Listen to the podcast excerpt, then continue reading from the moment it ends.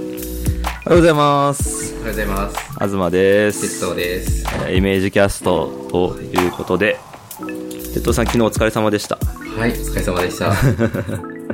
いやー、ちょっと意外と、あの、疲れましたね。えー何がかというとですね、アスノアーという、あのーデイリーポータル Z の大北さんがやってるコント、コントなんですよね。はい、コントですね。コントの、えー公演を、えー鉄道さんがちょっとプロジェクター周りで手伝っていたようで。はい。手伝ってきました。あの、公演、演劇そのものは、あの、別に何か関わってるわけではなくて、はいはい。あの現場で一日だけ手伝うっていう感じで入ったんですけど、まあちょっとプロジェクター周りを扱ってることが多いので、まあそれで手伝いに行ったっていう感じですね。そういう経緯で。あの、明日のは僕も毎、毎年というか、割と始まったのが5年前とかそれぐらいですかね。もでうちょすっとかね早いかな ?4 年前かそれぐらいで、うん。僕も割と早い段階から毎回欠かさず見に行ってますね。いやーなんか、えーっと、コントっていうと、うん。えーまあコントなんですけど、ちょっとこう、なんですかね、いろんなことに挑戦してる感じがしますよね。あの演劇の人たちと一緒にやってるし、場所もちょっと演劇っぽい場所でやったりとかしてるので、うん。ちょっといわゆるお笑いのコントみたいなのとはちょっと違うような感じというか。そうですね。な表現活動っていう感じがするっていうか、うん単にエンターテインメントとして、こう、はははって笑って、あー、すっきりしたっていうのもあるんだ けど、ちょっとこう、日頃考えてることを表現してるようにも見えるそとういでうか。すね。なんか翌日、翌々日ぐらいまであれ何だったんだろうってなるようなうんうん、う感ん、じそうそうそのう、そんな感じ。と 良さありますね。言っても全部毎回見てるわけじゃないんですけど、え今ーでも、回すごかったですね。そうですね。今年特になんか、アスノアが、あ、もうこういうものっていうのを確立したような感じがありますね。そうですね。なんか、割と、あの、まあ、毎年恒例みたいな感じで、こう、恒例行事、伝統芸能みたいな感じで確立してる感じ が、もう、ありますね。結構ファンもコアな人が多いんだろうなとう思ん。ってますけど、ちょっと運営手伝ってる時に、はい。明日のアを見て、すごいファンになって、それで撮影させてくださいっていう願い出て、はいはい。今回来ているっていう人とか、すご い。あの、ああ、わかると思って。それはもう ね、妙理でねすね。いいなと思ってて手伝いたかったから、はい。なんか、そんなに、なんかお金、普通に回って、普通に仕事として来てるっていう感じでもなくて、はいなんかはいはいはいあ、明日のアだったら行こうかなっていう気持ちで行ったっていう感じでしたうんね。そうですね。割とそういう人多いんじゃないかと思います。あのーなんか、なんて世界観としては、あの、ポスターとかをやってる吉丸慎さんの、あの、イラストもめちゃめちゃ独特なんですけど、こうまあ、図、いろんな概念を図にして表現するイラストレーターの方で、えっと、安野にも出演されてるんですけど、結構こう、図の中でもう今年あったいろんなこととかが、こう、めちゃめちゃ結びつけられるというか、無理やりこじつけられるような感じで、こう、接続されるんですよね。でなんか、あ明日のあの内容自体もなんかもういろんな今年あったいろあらゆることを、いろんな観点から接続して、こことここ繋がるんだみたいな感じになってるっていうのが、なんか、だんだん明確になってきた感じありますね。なんか、ある種こう、病的というか、なんて言うんですかね。そういう、そういう病気って多分あると思うんですけど、世の中のあらゆることが全部繋がって見えてしまうっていうやつ。はいはい。なんか、こう、精神に不調をきたしてる人が、こう、 その、行き過ぎると陥っちゃうような感じの状態というか、それに近いものを感じますね、なんか。なるほど。なんかあのー千葉雅也さんっていう哲学者の人の勉強の哲学っていう本の中で、こう、ものを学んだりとか整理すするのに、こう、使われてる二つの方向性があって、一つはユーモアっていう、えっと、関係のなさそうなものとものをつなげるみたいな。例えばなんか、あ、それって回転寿司みたいですよね、みたいな。なるほど。感じで、全然関係ないものをつなげるみたいな方向で、こう、もう一つがアイロニーっていう、それとこれとは違いますよっていう、はは。物事を切り分ける。まあ分けることで分かるっていうのをよく言いますけど、いや回転寿司と普通のお寿司は違いますよみたいな感じの、その差差異を見出して、こう、物事を理解していく、整理していくっていう、二つあると思うんですけど、その、明日のアーの演劇、演劇というかコントって、なんか、あらゆることをもう、どんどん突き詰めて、こう、つなげて、つなげまくるっていう方向で言うと、そのユーモアが突き抜けてしまった状態みたいな はい。感じを感じました。伏線だったのか、いや、違う。もともと全然関係なかったのが繋がっちゃってるんじゃないのか、みたいな そう。そうそう。なんか、関係ないことが伏線だったかのように、うん。繋がっていってましたね。なんか、と表現できないんだけど、うまく。なんか目に映るあらゆるものが複製になってしまうという。うん。それは吉丸さんの絵もなんかそういう感じなんですよね。うん。しかもかっこいいんですよね。いや、かっこよかったですね、今回特に。なんか、うんあの、今回は上野の公園の、えっと、野外ステージでされてて、まあコロナ対策っていうのもあって、さ狭いところでやるよりかはもう、屋外で、結構広めのところでやってましたけど、その広めのステージのでかい、結構高い天井を存分に活かした派手な演出でしたね。そうですね。うん何メートルあるんですかね、あれあ。れめっちゃありますね。普通に落ちたら死ぬ高さですよね。うん、余裕で死ねるぐらいの 高さに。でも上下のい移動もうまく使いながらうん演出されていいて。や、そう、あの、最初から吊るされてある、あの、クソでかいマスクはい。に、その後から、こう、クソでかい真っ赤なコロナウイルスのこう球体がだんだん吊り上げられて、で、そこ重なって、あの、日本の国旗みたいになってるの、めちゃめちゃ面白い。確かに、 そういうことだったのか。すご。い批評的という か、いや、え、そういう意味だったのかな。多分そういう意図があったんじゃないですかあーちょっと、そう、でっかい、そのマスクも、えー、何メートルかな ?3、4メートルぐらいあるマうんスク。そんなにないかなでもあ、ありそうなぐらい吊るされてましたね大きさで、それに対して、バランスボールを一回り大きくしたぐらいね。の大きさうのん、真っ赤なコロナの模型みたい、ウイルスの模型みたいなやつあがの、いわゆる出っ張りがこう、ぴょこぴょこ出てるやつですね。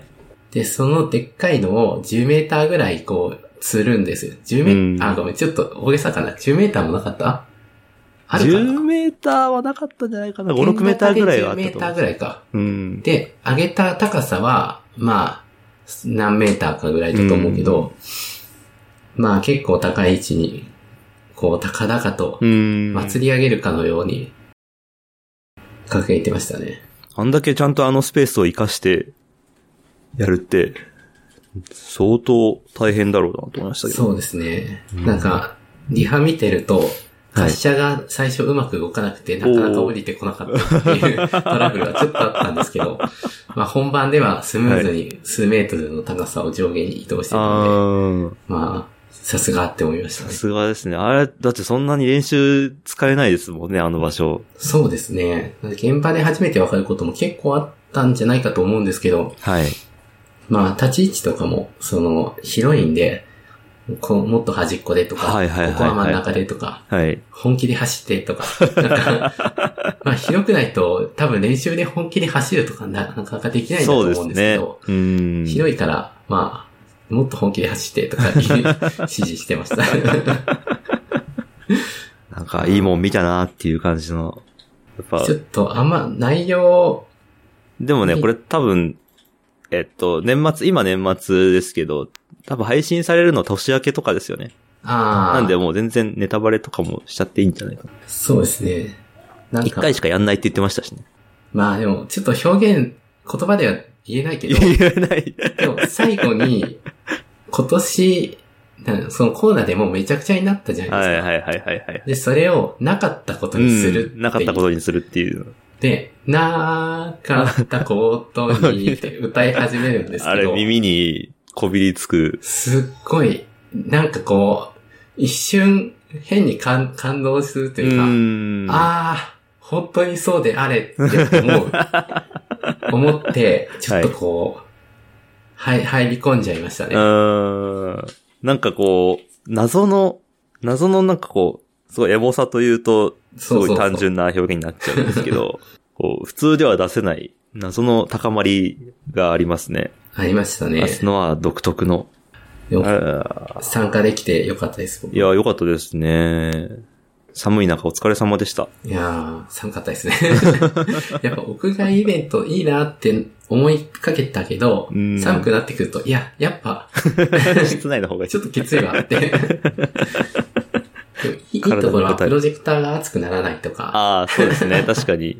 そういう機材が放良かった熱は大事っていう話ですよね。そうですね。うんでもちょっと雨が、ちょっと怖かったですけど、う雨んまあでも屋根は一応あるんで、が。はい。あのー結構これからは人気のステージになるかもしれないな。確かにあそこ、そうですね。野外ステージみたいなのって、どんどん使われるんでしょうね。そうですね。あの、水上音楽堂っていうところだったんですけど、はい水上、そうで水す上でいいんですかね。水上だと思います。僕も水上か水上か分かんなかったんです けど、多分水上だと思います。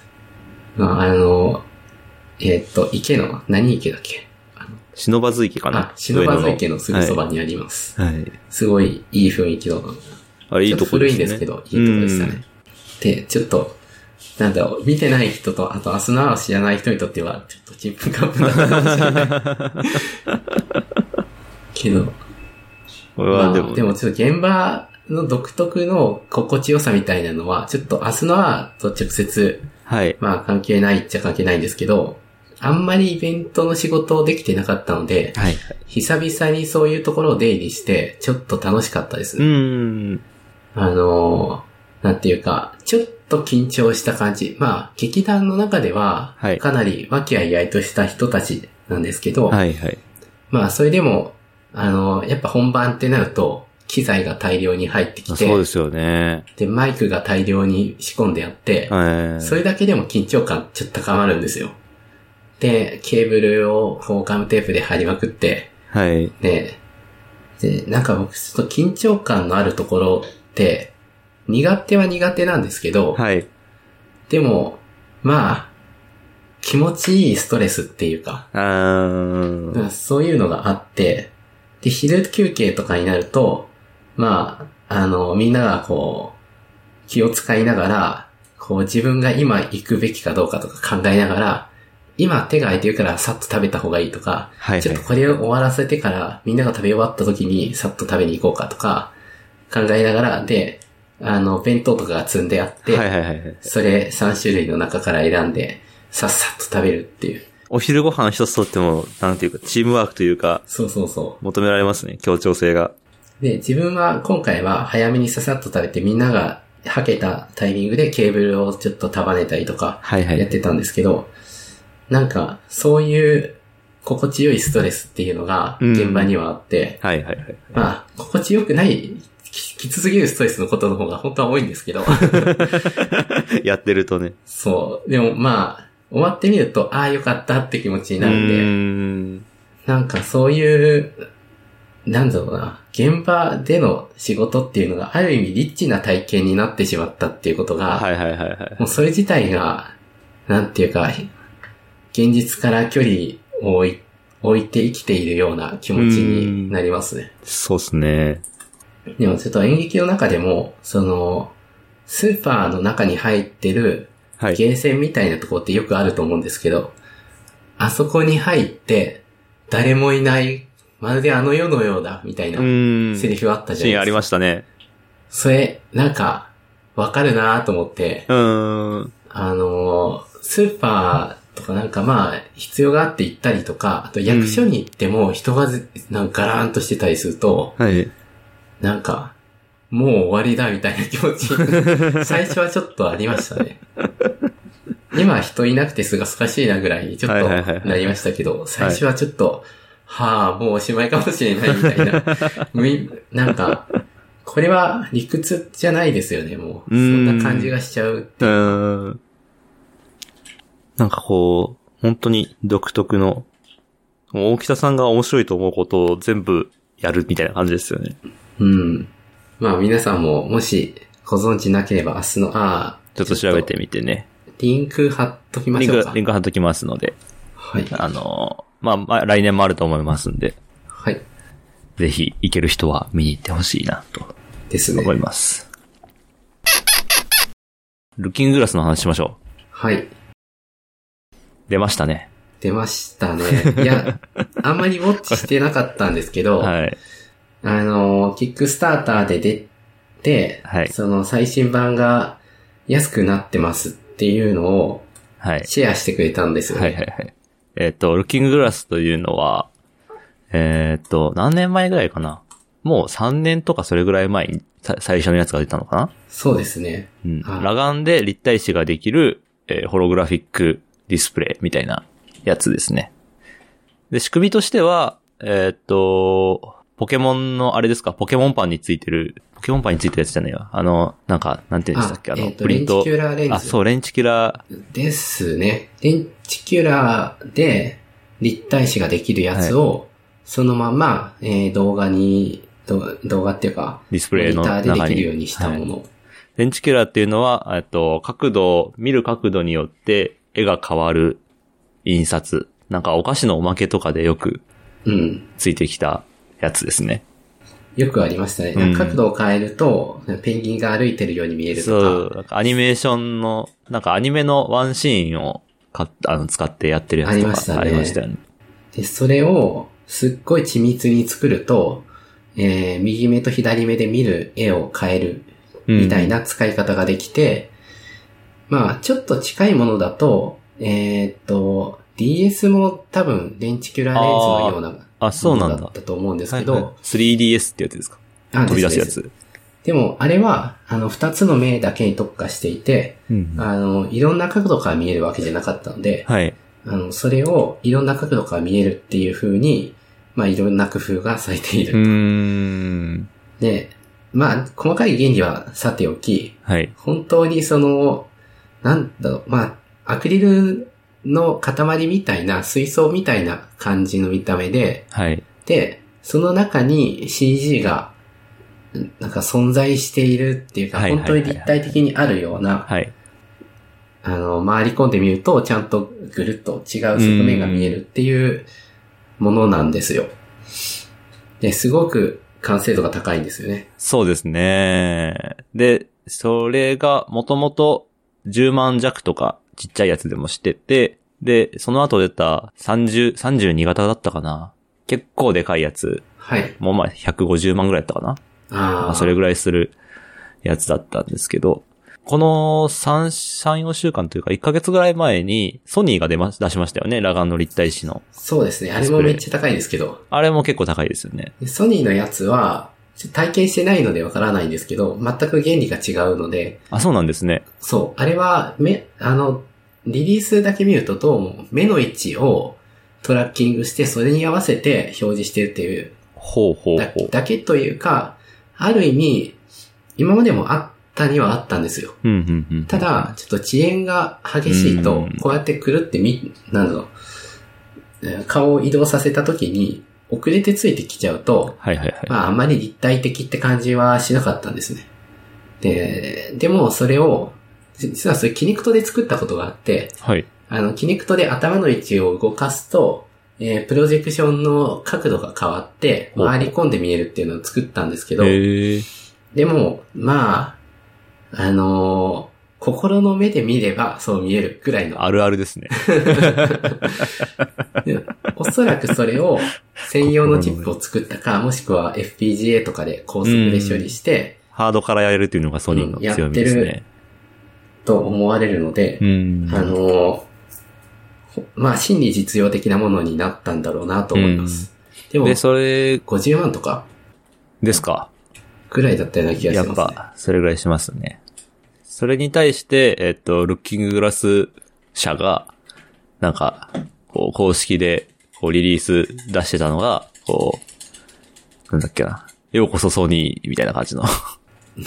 Welcome to the, あの、ホログラフィック、ホログラ、ホログラムゲームみたいな感じの、こうかっこいいリリース分を出してて。で、こう予告で、俺たちもなんか新しいもの出すからな、みたいな、っていうのを出してて、で、それが12月3日にリリースされた、えっ、と、ルッキンググラスポートレートですね。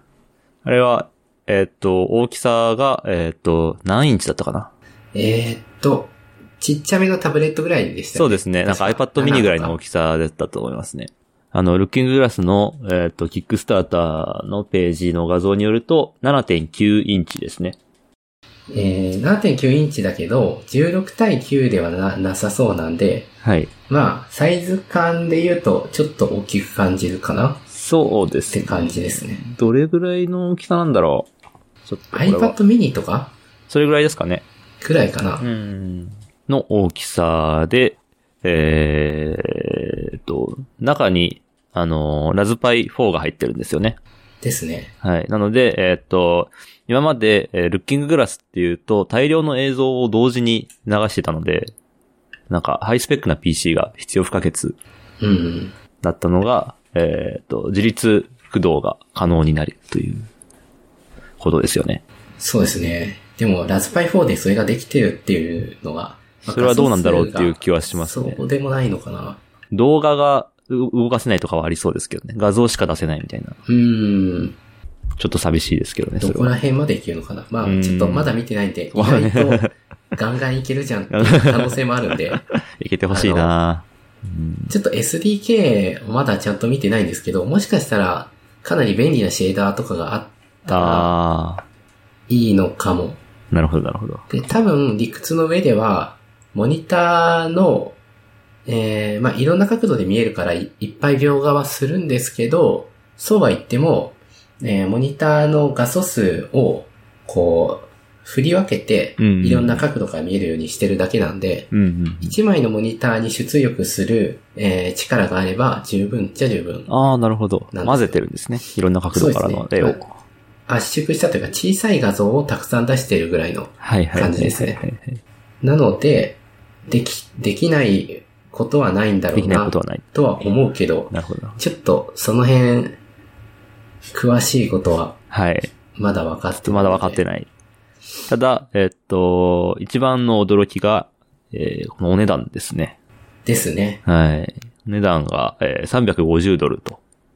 はいだ。から日本円にすると、まあ、約4万弱ということですよね。そうですね。はい。今まで相当興味ある人しか手が出せなかったか、まあ会社で買うとか、うん研究用途とか、そういう用途でしかなかったものが、えーようやく個人の手に入る値段になって、えー、キックスターターで発表した当初の、えっと、1、一日、2日間か、2日間だけそれが200ドルに値下げされてたということで、ですね。もう、やばい199もうかねな。まあ、恐ろしいようです。ラズパイ4だけで多分40ドルぐらいはしますよね。しま すね。おかしい。ちょっと計算おかしいちょがっと合ってないんじゃないか。 大丈夫っていうね、なんで。原、原価率めっちゃ高いで すよ。ほぼ原価で出してんじゃないかっていうことで。それでもう、僕も鉄塔さんも買っちゃいましたねあ。とペノテア君と、そうですね。えーイメージクラブのスラックからは3名の購入者が現れてまして、いや、今、楽しみですね。そうですね。まあ支援という形なんでね、キックスターターの。まあでも、ちゃんと、あのルッキンググラス自体がプロジェクトとして、ちゃんと成績があるというか、実績があるやつなんで、まあ実質買うのと同じぐらいっていう感覚ですよね。ですね。うん。まあ、よくこういうのって、開発中のものに投資をしたけ、支援をしたけど、うん。えーなんだかんだ言って失敗しちゃったみたいなことっていうのは、うん。まあ、なくはない話なので、はいはいはい。あえてここは、買いましたっていう表現は、多分うん確かに、ちょっと、そうです。支援っていうのは確かに正しいですね。そうですね。これ、まだわかんないですからうね。ん。あでももう、あの、日本国内でも手に入れてる人がいるみたいですあね、。そうなんでなんすかか。関係者っぽい方がツイッターとかで上げてたので、だからまあ物は、まあできていると言っていいんじゃないでしょうか。あとはそれを量産する体制に持っていくのかなそうですね。はい。えーっ、と、それが、えーっ、と、今、キックスターター見たら、168万ドルかなぐらい集めててですね。すごいことですよね。6000人ぐらいが買ってるみたいです。まあ、これを、ちょっとまあいろんな遊びが最初からできるようになっていて、キネクトと組み合わせれば動画を撮って、それを立体的に再生するとか、はい。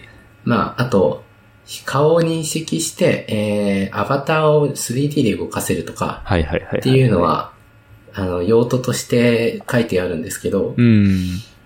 ちょっとビデオチャットがしたいんですよね。したいですね。未来感じますもんね。うん。で、ビデオチャットの機能自体は書いてないので、うん。多。分できないんですけど、あの、そこは、頑張って自分で作れないかなみたいな ことを、なんとか。ちょっと考えているところです。ちおーょっとうまくいくかどうかわからないんで、はい。あ、まあ言わない方がいいか。 いや、ここはも うこっ言っそりち、ゃう。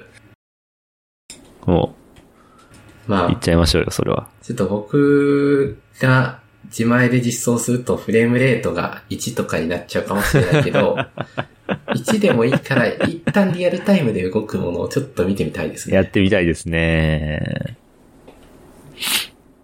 うん、裸眼立体視ディスプレイ、まあお、なんかこう、イベントとかでは見たことあるんですけど、それが家に来るとどうなるものかっていうのはちょっと楽しみですね。そうですうね。ん。でちょっとこれ持ち腐れになっちゃまずいなと思って、お、まあ、きちょっと踏みとどまってたんですけど、iPhone12 Pro をはいポチっちゃいましたね。はでまあ、でもよく考えたらそっちの方が高いんですよ。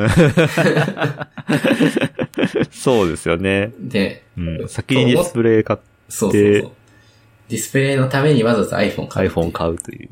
まあでも勉強になりそうだし、 うん。勉強になりそうっていい言い訳ですよね。そうそう。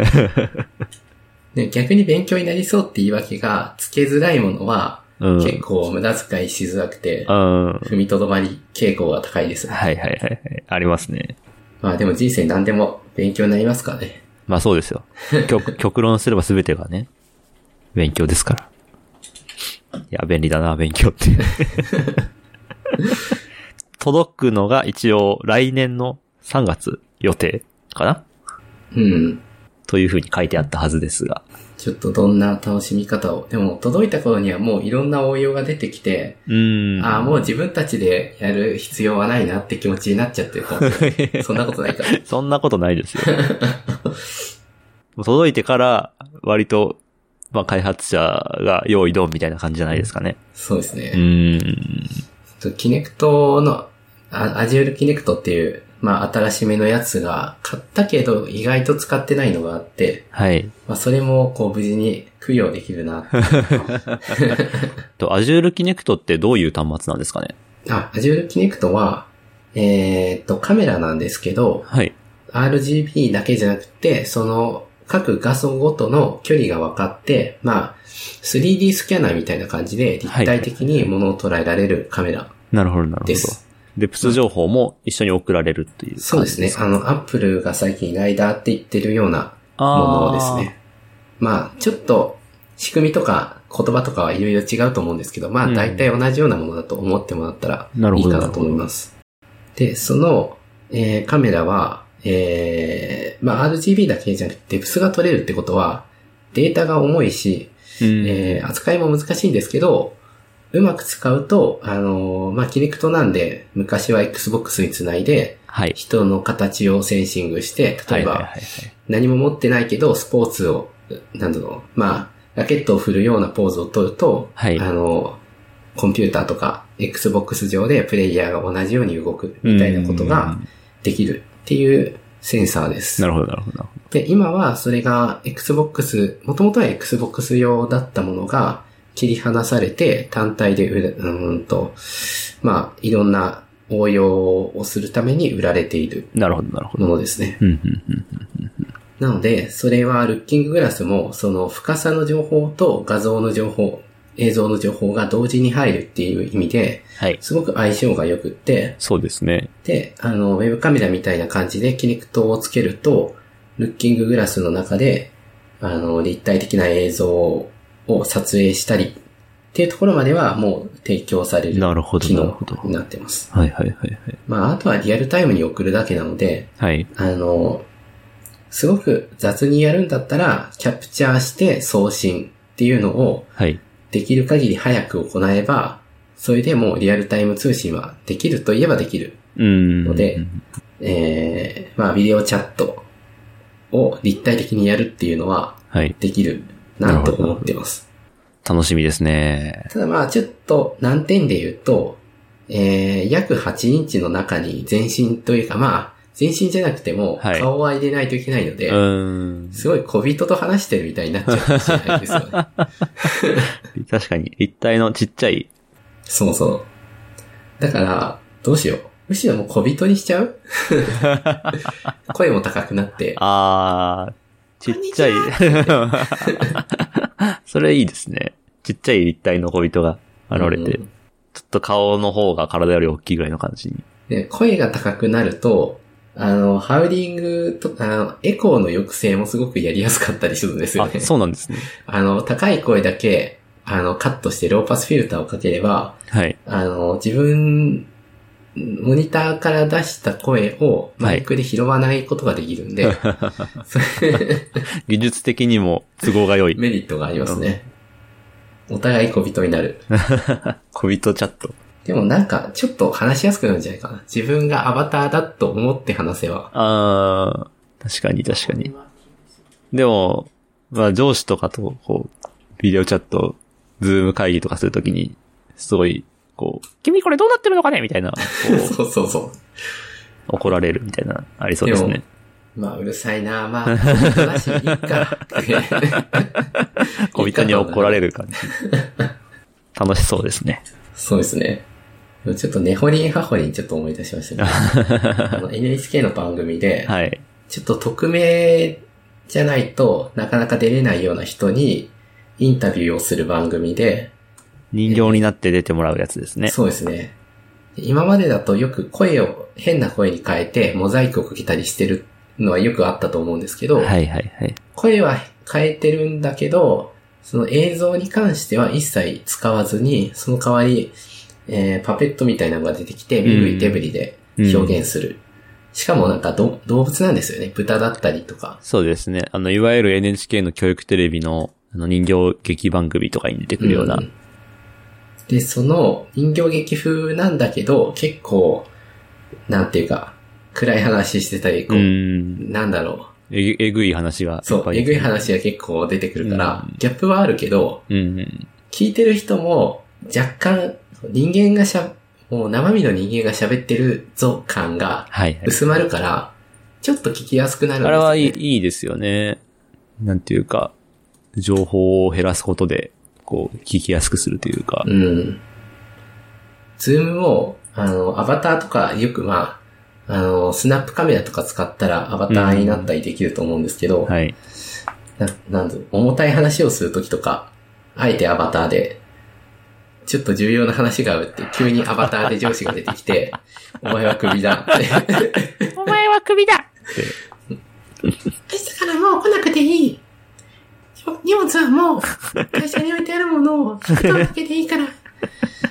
もし荷物が置いてなくてリモートワークの人だったら、もう来なくていいからね。じゃあね。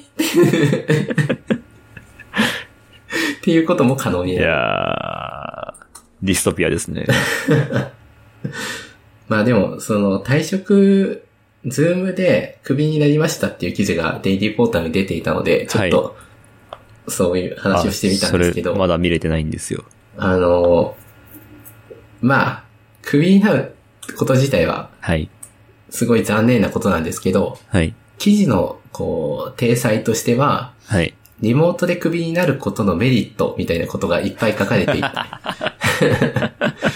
なんか、悲しくて泣い泣いてしまうんですけど、はい。泣い泣き始めたら、あの、ビデオをちょっとオフにしてもいいですよって言われ て、オフにさせてもらって、しばらく泣くとか。泣くときにビデオをオフにできるのはメリットだね、みたいな。 とか、ビデオチャットで、その、宣告を受けた後だったかな、はいとかで、ちょっと横になることができるとか。 いつでも横になれるねって。いいですね。気まずデイい。リーポータル Z は、ライターの人がクビになる話は結構名作が多いですね。そうですね。いやー藤原さんのクビになる記事も、もう、マスターピースの一つになってますね。そうですね。あ、そこら辺から始まったんですかあね。そこからなのかないやーでも、一つの、の、なんだろう、生活の知恵というか、あの、お面白くするっていうのは生きていく上ですごい重要な、ああ、それは思いますスキルなんじゃないねか。っていう気がしますうん。何でもネタにできるというのは。そうですね。うん。いやーでもコロナもね、笑えるように、笑え、笑えるようになったら解決っていうより、笑えるようにしてしまうことによって、まあ、解決ではないにしても、なんか、気持ち的には一歩前に進めるような、うん。そんな気もします。そうですね。確かに、あの、明日のアワ見てちょっとなんかこう、まあ、カオスなんですけど、整理がつくというか、うん。うん。自分の中で捉え方が一個できるみたいなのがそうですあねり。ますね。すごいやっぱこう、大北さんもライターなんで言葉にすごい敏感なんですよね。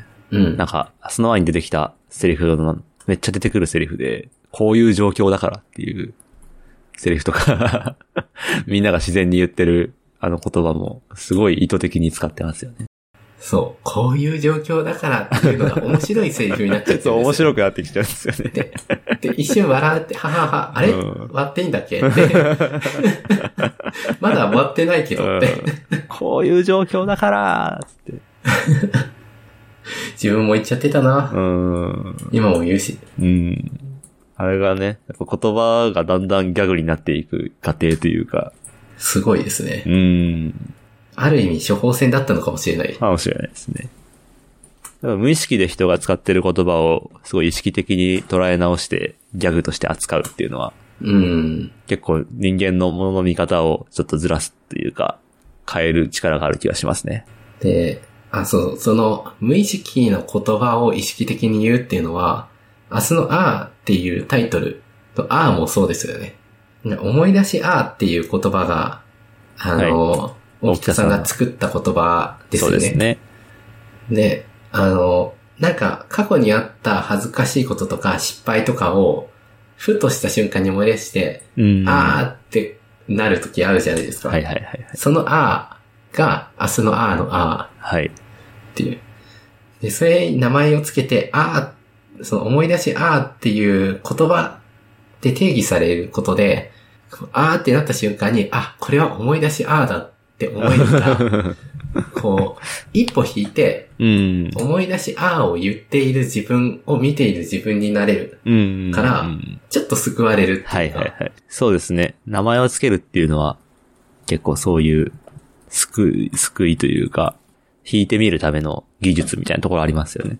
ありますねう。ん。でその、それもデイリーポーターの記事で、デイリーばっかの話ばっかりしてますね。 しょうがないですよ、それはもう。明日の、明日じゃない、思い出しあーの話も、まあ、明日のあーの結成よりももっと前だと思うんですけど、はい。あの、あるので、これもうリンク貼ってたら貼りまくりになっちゃうんで、これは貼 ら貼りますかねあれも一応貼っときましょうか。じゃあ貼っときましょう。はいじゃあ、おまけとして、はい。いっぱい貼ってるので、皆さんもちょっと見てみてください。明 日のアーの話から始まって、明日のアーの話で終わっちゃいましたが。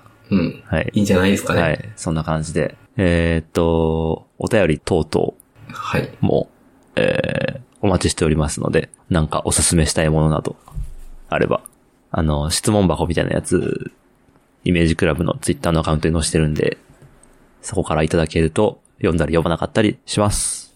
はい。はぜいひ、どしどしお寄せくださ。はいい。それでは、また今度。はい、また今度。